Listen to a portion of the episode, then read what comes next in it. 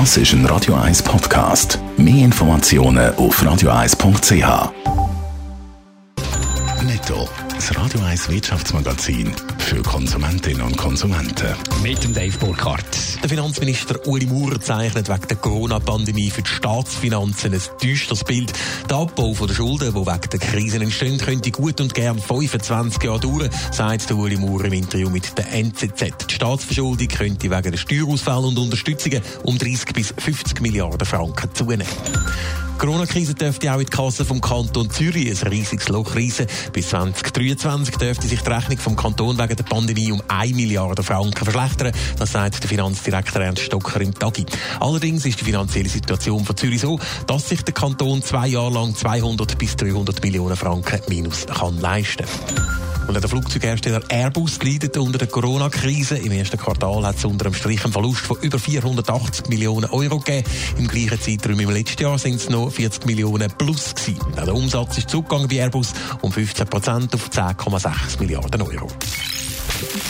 Wenn nicht gerade Corona-Krise ist, geht es uns in der Schweiz ja eigentlich sehr gut und Dienstleistungen oder das Warenangebot in den Läden wird geschätzt. Bauchweh machen aber vielen Schweizerinnen und Schweizer Kosten, Dave Burkhardt. Ja, nur wenig Schweizerinnen und Schweizer finden, dass Dienstleistungen wie der ÖV oder Krankenkasse oder Güter preislich angemessen oder sogar günstig angeboten werden in der Schweiz.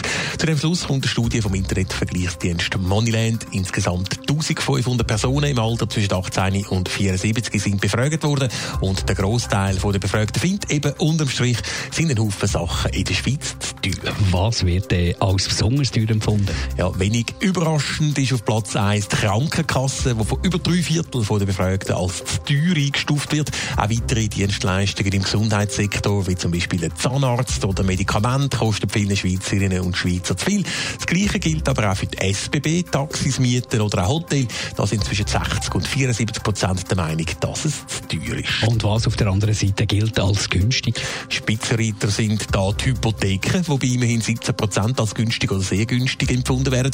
Weiter gilt das auch zum Beispiel für Schulen für Kinder, allgemeine Elektronik, die Abfallentsorgung und Stromversorgung oder auch Alkohol.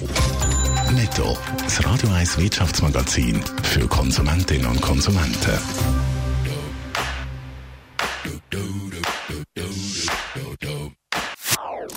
Das ist ein Radio 1 Podcast. Mehr Informationen auf radio1.ch.